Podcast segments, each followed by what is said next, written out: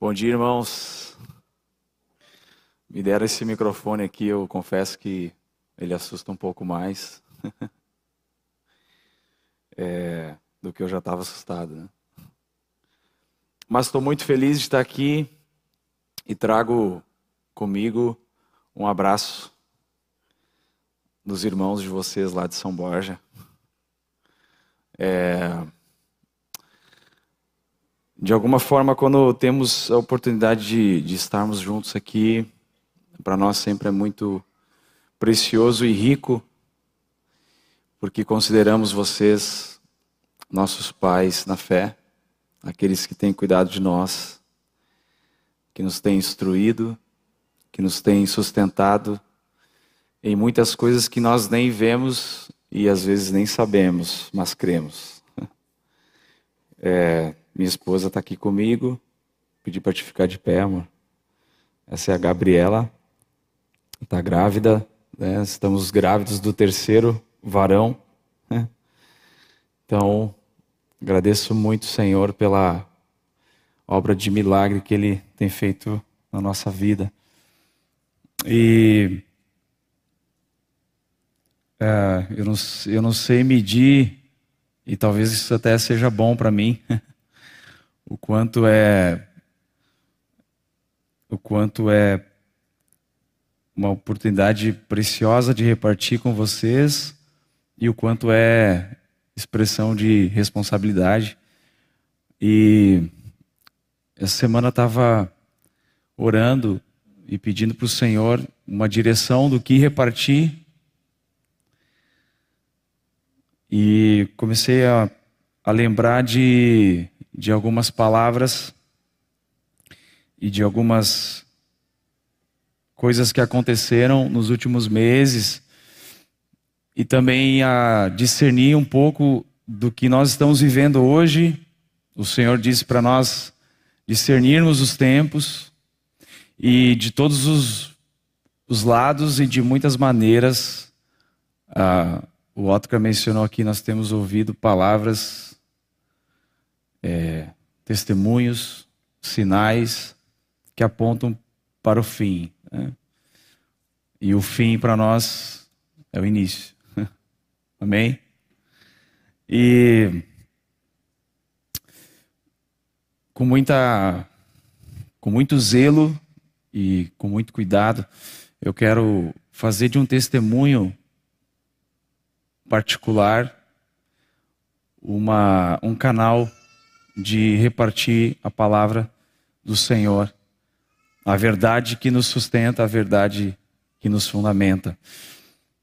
Não quero dar ênfase no testemunho, a ênfase é no Senhor, a ênfase é na palavra, mas o testemunho foi uma ferramenta do Senhor.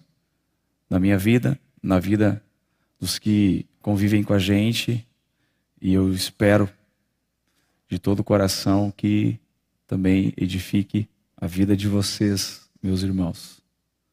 Amém? É, na metade do ano, mais precisamente no mês de julho, eu passei por um procedimento cirúrgico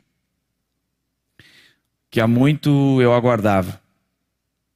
Eu tinha uma dificuldade no joelho é, já há alguns anos e fui protelando protelando até chegar numa, numa situação que não havia mais o que protelar. E era um dos motivos de oração lá da nossa casa, que de alguma forma o Senhor provesse a condição para que essa cirurgia acontecesse. E isso significava também uma provisão financeira, um recurso ou um meio pelo qual não precisasse talvez é, pagar, né? E há muito tempo nós vínhamos orando. Comecei a lembrar agora de alguns detalhes assim. E aí teve um dia específico que é, eu tirei um tempo específico para orar sobre isso. E enquanto estava orando sobre isso, confiando na soberania de Deus, no tempo certo das coisas que o Senhor é, permite que aconteçam, eu, eu falei uma frase assim para o Senhor: Falei, Senhor, a minha situação está nas tuas mãos. Tecnicamente, os papéis estão em alguma mesa. a critério de avaliação de alguém que eu não conheço. E, e eu não sei o porquê e como que funcionam essas questões de, de fila, é, porque o procedimento, a princípio, nós estávamos tentando pelo Sistema Único de Saúde. E eu disse assim: como está nas tuas mãos, eu creio que as tuas mãos podem movimentar esses papéis. Eu orei assim e segui o dia, passaram as horas, e aí chegou a tarde. Eu visitei um irmão, a gente estava repartindo muitas coisas assim da vida da igreja e, e nos alegrando e intercedendo, e toco meu celular. E aí a menina do hospital falou assim: é, Olha, nós queríamos saber se tu está disponível para fazer a cirurgia na semana que vem. Eu, eu não soube o que faz, falar na hora, assim. Eu disse: eu não, eu não sei como funciona, porque eu sinceramente não sei se eu tenho que ir aí, se eu tenho que consultar de novo. Fazia muito tempo que eu tinha consultado. Ela disse: não, surgiu uma situação assim, ó.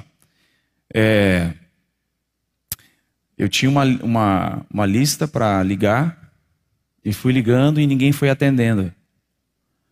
E aí tu é o último da lista que eu tenho nas mãos aqui.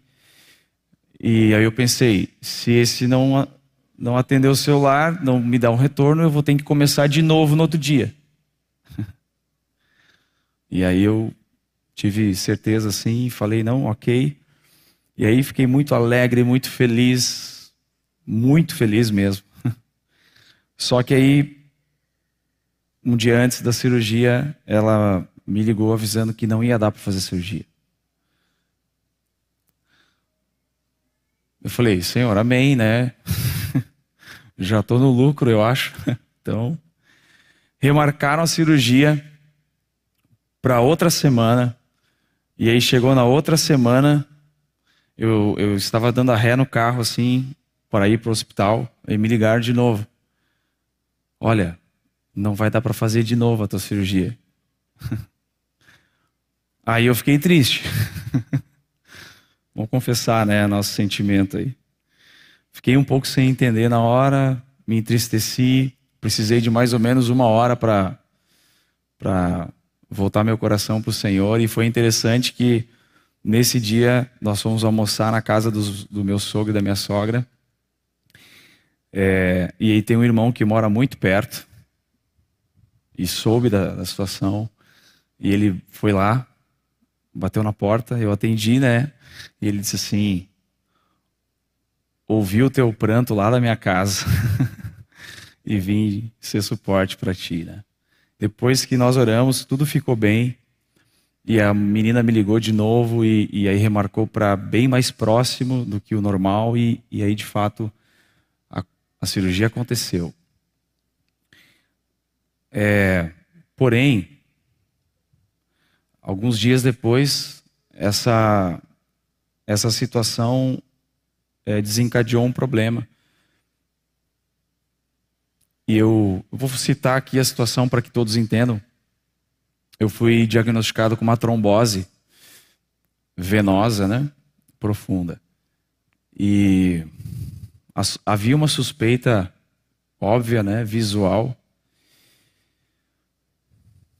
E aquele momento, assim, é, foi uma situação muito, muito peculiar, atípica, porque os próprios médicos falavam assim: puxa, um, jovem, um rapaz tão jovem, né?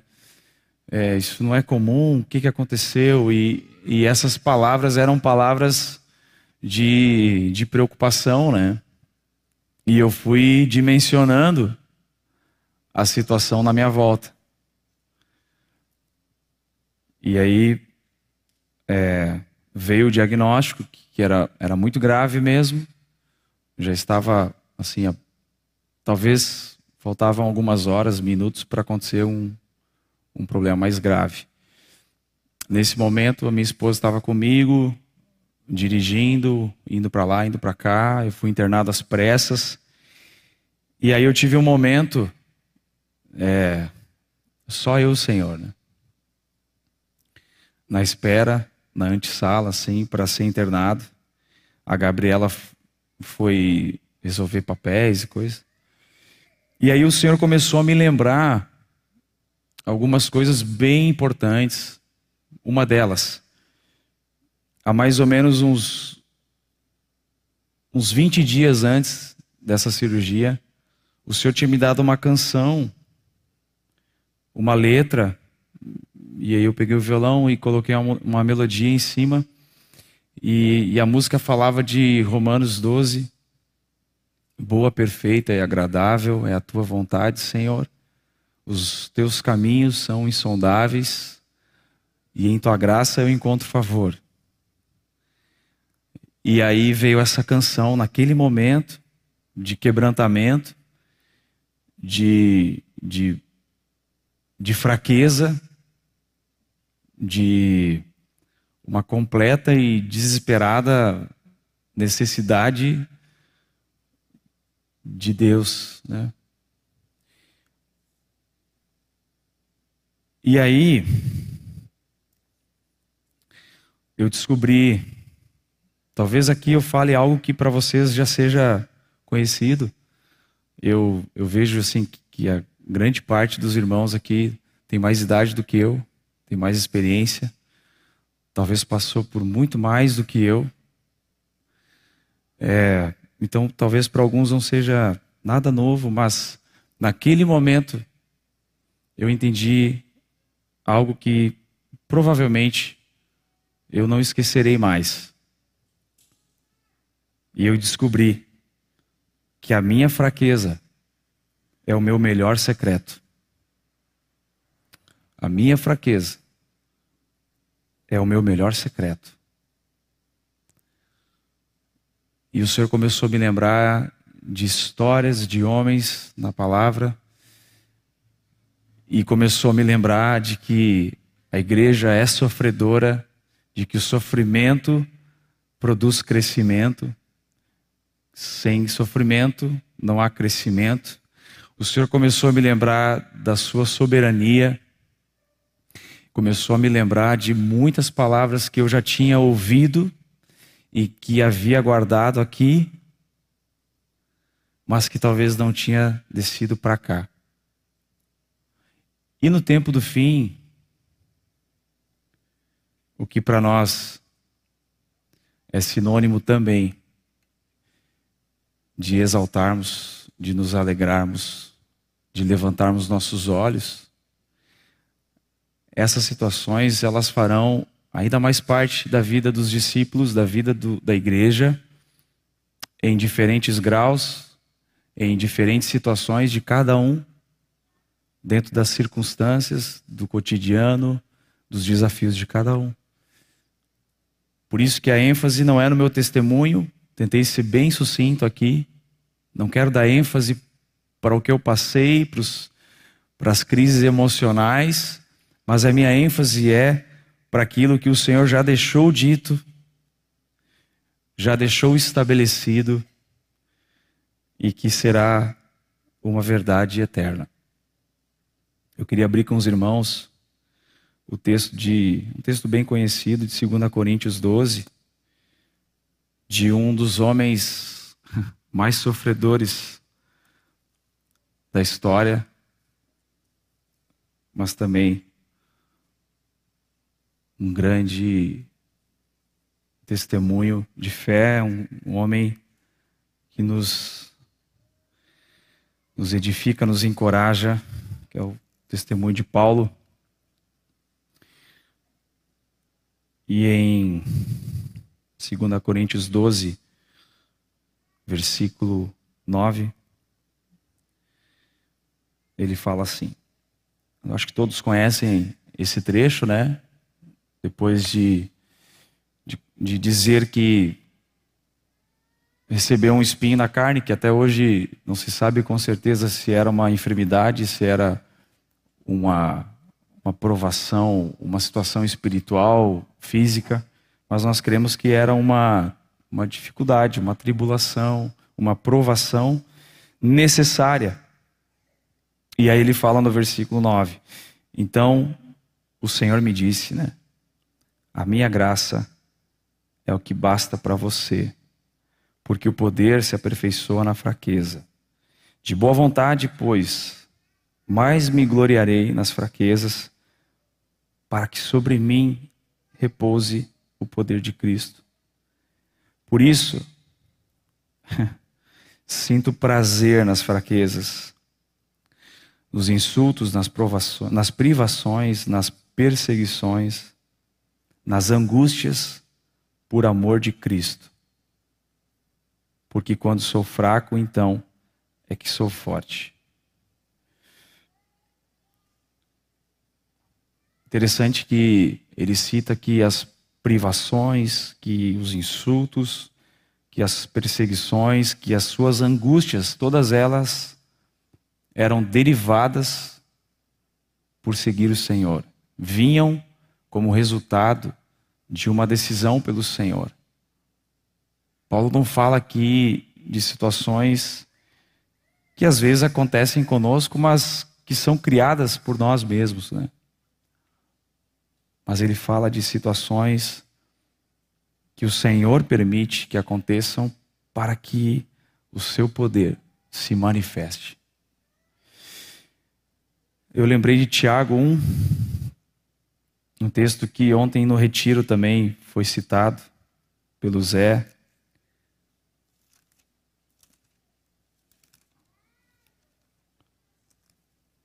Tiago 1, muito conhecido também. Tiago 1, versículo 2: Meus irmãos, tenham por motivo de grande alegria o fato de passarem por várias provações, sabendo que a provação da fé que vocês têm produz perseverança. Ora, a perseverança deve ter ação completa para que vocês sejam perfeitos e íntegros, sem que lhes falte nada. Eu, eu entendo, meu entendimento desse texto, entre muitas coisas que podemos aprender, eu entendo que, pelo fim, quando o Tiago escreve, sem que lhes falte nada, é que as provações que produzem perseverança têm por objetivo de Deus gerar em nós integridade, maturidade e se Deus está permitindo isso, é porque ainda nos falta integridade, maturidade, perseverança. Situações extremas, extremas, aonde não temos para onde correr, aonde a medicina não alcança, aonde as mãos humanas não alcançam, aonde o remédio já não alcança e nos percebemos desprovidos, de alguma forma desprovidos de recursos naturais. E talvez o Senhor olhou para mim naquele dia e, e pensou: é, eu tive que te levar a esse extremo para que tu me ouvisses. É, quando cremos que a, a nossa vida está nas mãos de Deus, é, tem uma frase que eu ouvi, eu não vou lembrar de quem, mas ele, a frase diz assim: para um discípulo não existe notícia ruim. Não existe notícia ruim. Existem notícias, e o Zé falou ontem sobre isso, quando falou de Tiago. Ele disse: existem notícias, situações que se apresentam, é, a chegada de uma enfermidade, a notícia de, de um diagnóstico, a notícia de, de, de, uma, de um acidente. É, ninguém de nós chama os amigos, né? e ele dizia: ninguém chama os amigos para celebrar. Tende por motivo de muita alegria o passar por muitos acidentes, né? por muitas enfermidades. Então vamos celebrar. Vamos celebrar que chegou uma enfermidade. Vamos celebrar que aconteceu um acidente lá em casa. Ninguém faz isso. Porque Tiago está falando de algo somente os olhos espirituais conseguem enxergar. Então, a minha palavra de, de hoje é uma palavra de ânimo e encorajamento para que nós consigamos olhar a dificuldade e a tribulação de, de outra forma. De outra forma. E isso vai nos experimentando. E com certeza que os meus irmãos de mais caminhada com o Senhor poderiam contar muitos testemunhos e que talvez esses testemunhos já já já foram contados, já foram repartidos nos encontros numa igreja da casa, no encontro de oração e edificou muitos, muitos irmãos. E isso vai nos experimentando e vai nos aproximando do Senhor. E o Senhor vai nos, nos, nos fazendo conhecê-lo mais. Por quê? É, existe um texto de Paulo aos Tessalonicenses, capítulo 5, 18. Acho que provavelmente os irmãos conhecem ele de memória.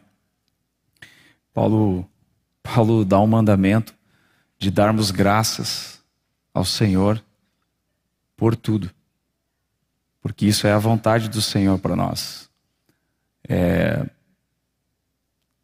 é 1 Tessalonicenses 5,18.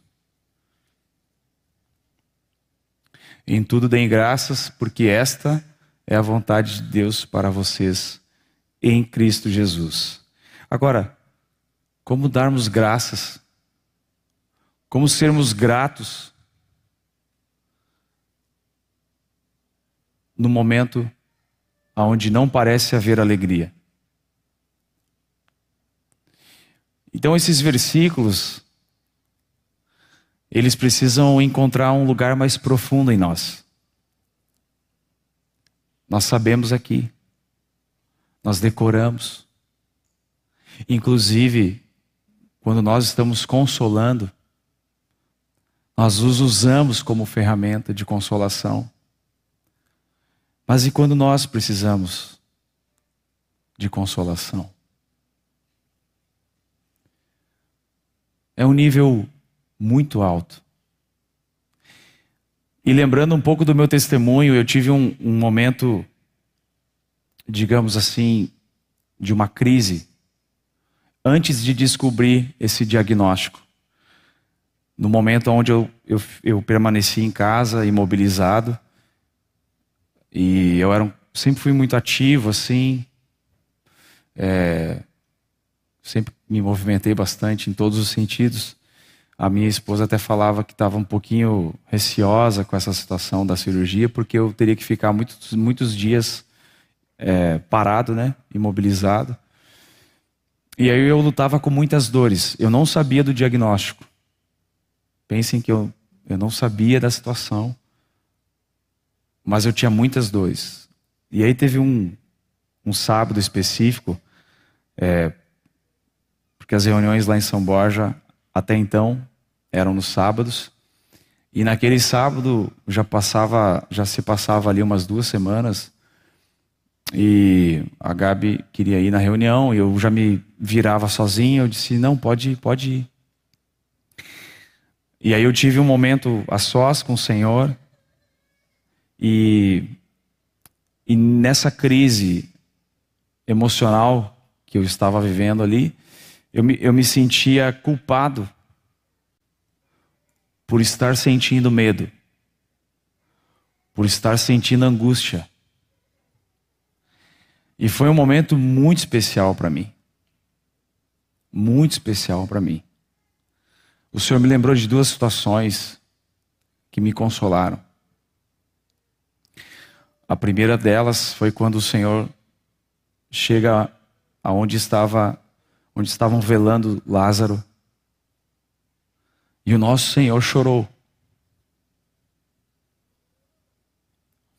E talvez isso seja um desafio para nós. Nos sentirmos culpados por estarmos sentindo medo da situação. Depois ele me lembrou do episódio do Getsemane,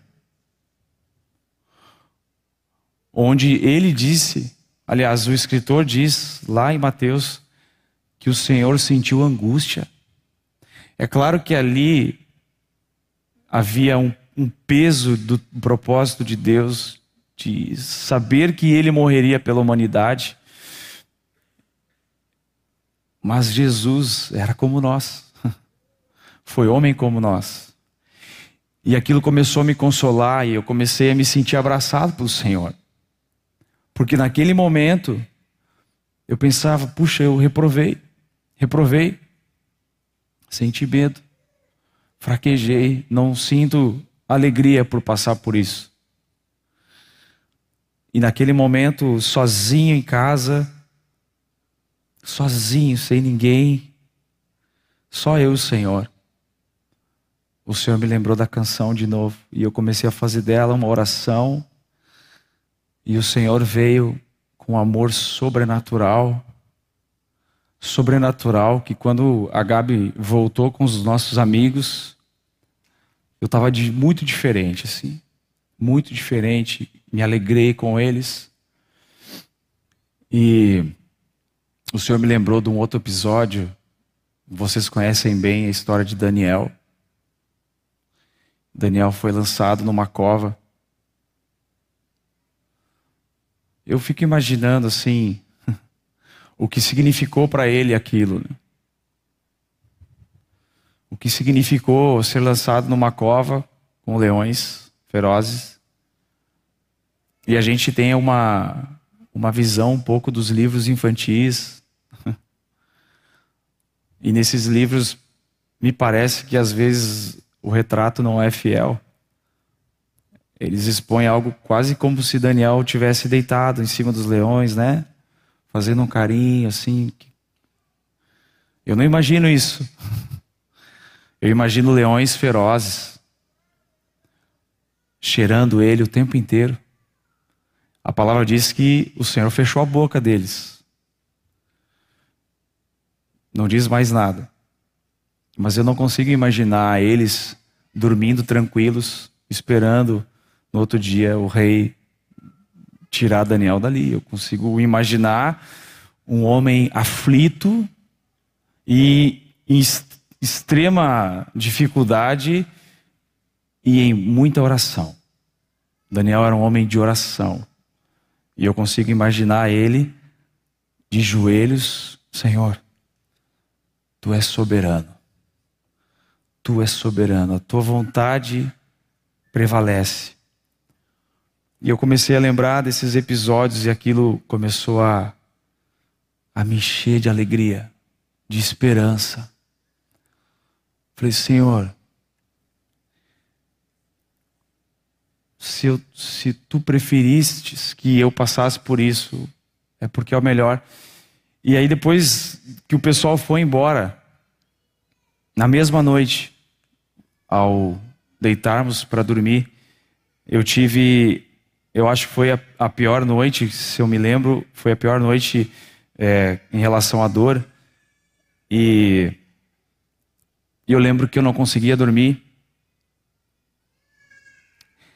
E eu não sabia o que fazer, porque eu não podia nem levantar e, ir para um canto, orar assim, sozinho. Eu não queria acordar minha esposa. E aí eu comecei a orar, a orar, e eu falava, eu lembro que eu eu falava, viam palavras assim. Eu falava, Senhor, eu sou teu. Eu sou teu. Senhor, eu sou teu. E eu lembro que eu dormi falando isso.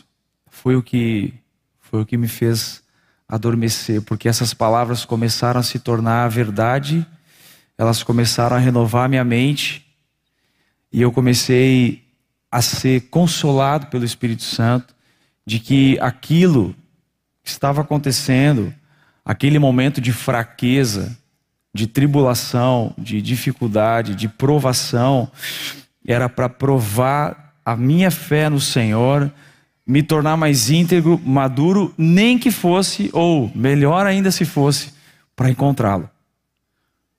Eu não sabia se a minha vida é, continuaria né, aqui nesse mundo ali, não tinha noção nenhuma mesmo, a suspeita não era boa nesse sentido, mas a certeza de que o Senhor estava no trono, de que o Senhor estava naquele quarto, de que o Senhor estava na cova, de que o Senhor estava na tumba de Lázaro, de que o Senhor estava no Getsemane também. Aquilo foi preenchendo meu coração e me fazendo entender que a minha fraqueza é o melhor momento, é a melhor oportunidade de conhecer um lugar novo no Senhor.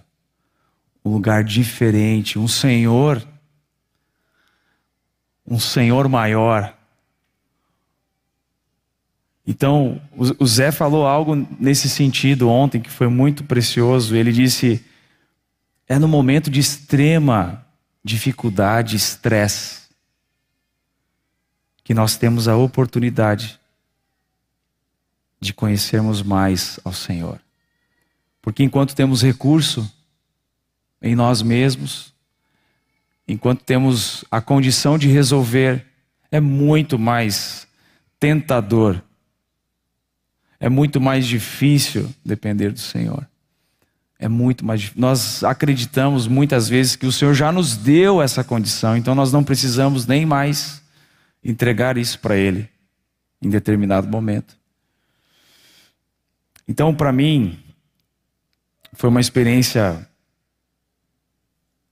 que depois eu comecei a, a valorizá-la demais.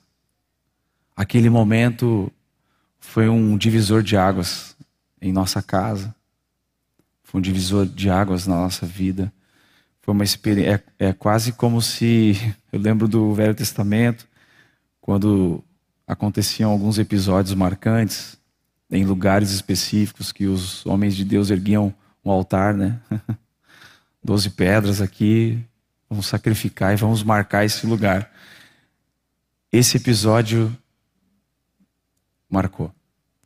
Eu sei que vocês têm os, os episódios de vocês, e digo mais, eles não terminaram, porque o Senhor, o Senhor é bom.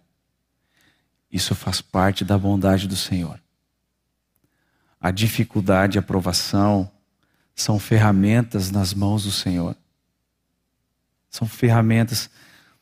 Ontem Zé falou algo que foi novo para mim. Ele disse desse texto de Tiago: as provações também significam os sucessos. Quando vamos bem em algo, também é uma provação.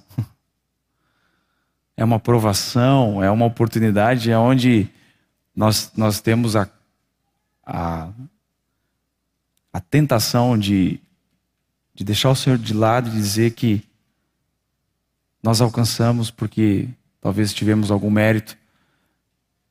Então a, a dificuldade é mais fácil de linkar com provação, mas o sucesso também.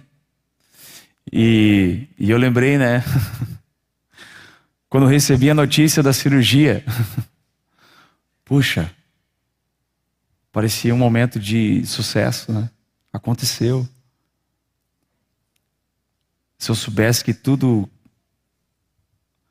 é, tudo ia dar um 360, que na verdade era, era uma notícia boa, que traria um monte de situações. Talvez se o Senhor fizesse essa explanação para nós antes de uma aprovação, nós diríamos: não, Senhor.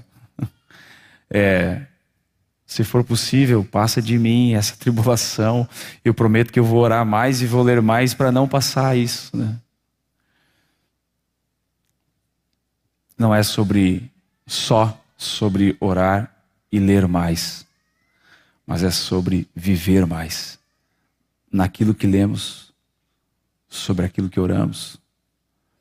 Então, a, o Senhor permite as provações para aprendermos a amá-lo mais do que a nossa própria vida. e para nos desarraigar desse mundo corrupto e perverso. Acho que Paulo fala aos Gálatas isso, né? Que o propósito do Senhor é nos desarraigar, né? tirar a raiz desse mundo perverso, corrupto, que nos apresentam prazeres e que, ao serem experimentados, vão tornando mais difícil a nossa a nossa desistência do mundo, né? Nosso desarraigar. Quanto mais apegado a essa vida, mais sofrimentos eu vou ter em meio às provações. Então poderíamos pensar que o nível de sofrimento é proporcional, muitas vezes, ao nível, à mesma medida de que nós ainda amamos muito a nós mesmos. É, em momentos assim, nós pensamos, e eu tive uma crise é, também nesse sentido, de olhar para os meus filhos de, de pouca idade ainda, e eu pensava assim: Senhor, será que eu não vou presenciar o crescimento deles? Não vou vê-los crescer? Será que eu vou ter que realmente me despedir da minha esposa, dos meus irmãos? E, e vejam só, são, são, são sentimentos, situações legítimas que todos nós temos. Todos nós temos. Mas nós não percebemos isso. Nós só percebemos quando estamos no meio de uma provação. O quanto ainda nos é difícil dizer: Eu amo mais o Senhor do que minha própria família, do que minha própria esposa, do que minha própria vida. Então, se nós não passamos por provações, queridos, nós nunca teremos esse diagnóstico. E para mim, a provação que vem da parte do Senhor, ela não é para ela não é para para que o Senhor veja como nós estamos.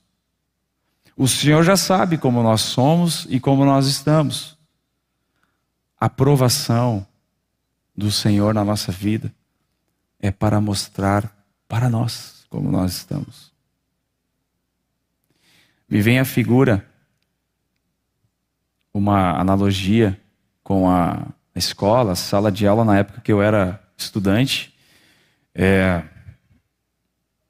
normalmente, quando a professora ou o professor anunciavam uma prova, ah, haviam aqueles que estavam tranquilos e haviam aqueles que estavam apavorados. Eu não sei se tem alguma professora ou professor aqui hoje, mas o interessante é que o professor ou a professora já sabem como os alunos são e como cada um deles é na matéria. Então, quando ela pega a prova e corrige lá a prova do Otocar, vou te usar aqui e dizer, hoje é o, hoje é o, a minha vez. é, se ela viu que a prova dele, ele tirou um 9 ou um 10, que provavelmente era isso, né? Fica aqui um elogio. Ela não ficou, ela não ficou surpresa, né? Não ficava surpresa. Agora, aquele aluno ou aluna que ela sabia que era um nota 4, 3, se entregasse uma prova que mostrasse um 9 ou um 10, opa, alguém ajudou não passou pela aprovação sozinho, não, pela prova sozinho. Teve uma ajuda aí que não podia. E eu faço essa essa parábola, essa analogia com a aprovação do Senhor. O Senhor já sabe como nós estamos e como nós somos. Nós é que precisamos saber de nós como nós somos e estamos. Opa, estou indo para o fim, queridos. É... O Senhor faz essas coisas porque nós somos seus filhos, porque Ele nos ama. E Ele vê o sofrimento humano com outro olhar. Exemplo. É, os pais aqui de criança pequena, como eu, passam por isso frequentemente. Quando os nossos filhos correndo, brincando, e nós estamos olhando, os nossos olhos, quando os nossos olhos estão neles, eles tropeçam e caem. Às vezes é um, uma situação muito tranquila e eles começam a chorar e depende da idade, isso dói um pouco mais do que numa outra idade. Mas o pai e a mãe sabe que aquilo não foi nada. A princípio não houve nada, não há necessidade de examinar, não há necessidade de se dar muito ibope nisso. Mas a criança, para ela, é o fim do. é o fim de tudo, o fim da brincadeira. É o... Deve ter alguma coisa bem grave. E essa comparação também é válida, porque às vezes nós estamos numa situação, estamos como essa criança que caiu, tropeçou e para ela acabou tudo. Mas o nosso Pai vê com outro olhar. Vê com outro olhar. E é interessante que no exemplo da criança, o choro para quando os braços da mãe ou do pai a cercam acolhem. E aí vai se aquietando, vai se acalmando, e assim é conosco. Nós cantávamos aqui: Em ti está o meu tesouro, meu coração é teu. Espero o dia que tua face, como é? Tua face eu verei. A questão é que quando nós cantamos, e essa música é maravilhosa, a gente canta muito lá também. É um, uma música de, de lembrarmos desse dia. Mas a questão é que nós criamos um ideal, né? e o nosso ideal é qual?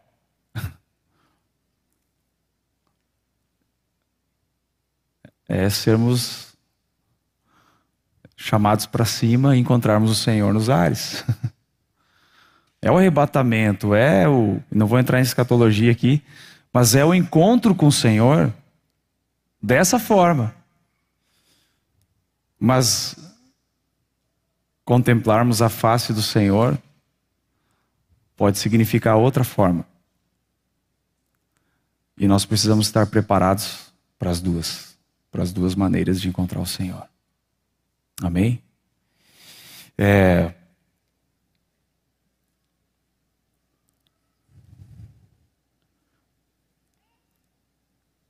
Todo verdadeiro discípulo é alguém sofredor. A prova disso é que a primeira decisão de um discípulo precisa ser a de morrer para si mesmo e renunciar a tudo quanto tem para seguir o Senhor. As provações são as ferramentas que o Senhor usa para nos auxiliar na decisão que um dia tomamos diante dele de segui-lo.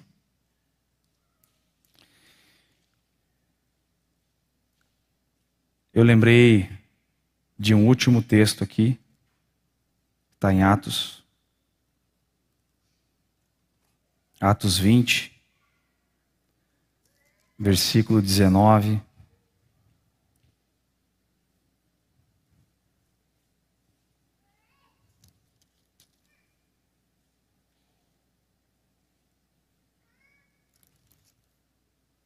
Eu vou usar outro texto, perdão, queridos. Atos 14.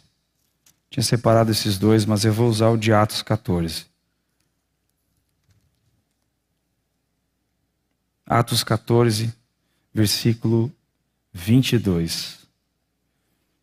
Detalhe aqui, importantíssimo, é que Paulo, quando escreve isso que vamos ler, aliás, quando Paulo vive isso que está escrito aqui pelo autor de, de Atos, ele é recém havia sido apedrejado em Listra e ele depois disso é recolhido pelos irmãos, pelos discípulos. E o texto fala no 21, né? E tendo anunciado o evangelho naquela cidade e feito muitos discípulos, Paulo e Barnabé voltaram para Listra, cidade onde eles haviam sido apedrejados. Ele havia sido apedrejado. Icônio e Antioquia, fazendo o quê?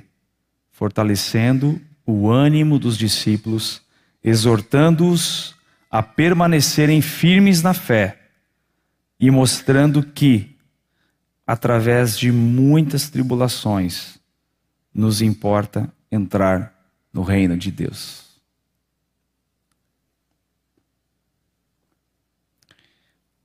Tenhamos a graça do Senhor e olhos iluminados por Ele, limpos, cristalinos, para olharmos a provação com os mesmos olhos que o Senhor olha.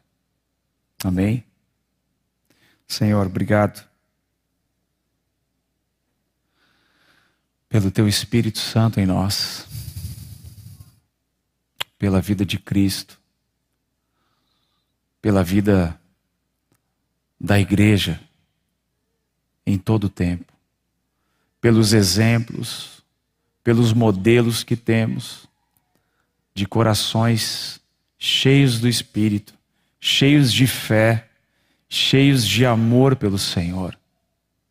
Corações que foram até o limite, Senhor. Corações que davam graças por tudo. Senhor, nós estamos numa geração aonde as propostas são maiores, mais tentadoras aonde o mundo nos promete conforto, prazer. E Senhor, nós sabemos que o fim está próximo, estamos vivendo os mesmos dias de Ló, de Noé. Olhamos para fora, Senhor, para o lado, e percebemos as pessoas completamente dominadas pelas trevas, pela mente desse mundo, Senhor, pela mente do inimigo. E nós, Senhor, tua igreja, baluarte, coluna e baluarte da verdade, somos aqueles que te dão graças em todos os momentos, não há murmuração em nossos lábios, Senhor, mas confessamos, Senhor, o medo, a angústia que nos toma em muitas situações, mas pedimos a tua intervenção e pedimos o teu espírito em nós para que nesses momentos nós sejamos lembrados de muitas e muitas palavras da vida de Cristo e olharmos isso como um momento de muita, muita gratidão, de uma oportunidade sem igual, talvez, para estarmos mais perto do Senhor, mais cheios do Senhor e vazios de nós mesmos. Ô Senhor, o teu espírito em nós é a única esperança que temos de permanecer nesse mundo como te agrada, proclamando o evangelho do reino, pregando, curando, Senhor, os enfermos, sendo luz e sal aos que estão em nossa volta, dentro da própria congregação, Senhor nos animando, nos encorajando mutuamente todos os dias, todas as vezes, Senhor. Com sabedoria, Senhor, com coração de misericórdia, Senhor, ouvindo as dificuldades, consolando, edificando, amando, Senhor. O Senhor tira a nossa justiça própria, Senhor. Ao estarmos com alguém que está passando uma situação, Senhor mas nos dê um coração cheio de misericórdia, Senhor, de mansidão, de humildade, Senhor.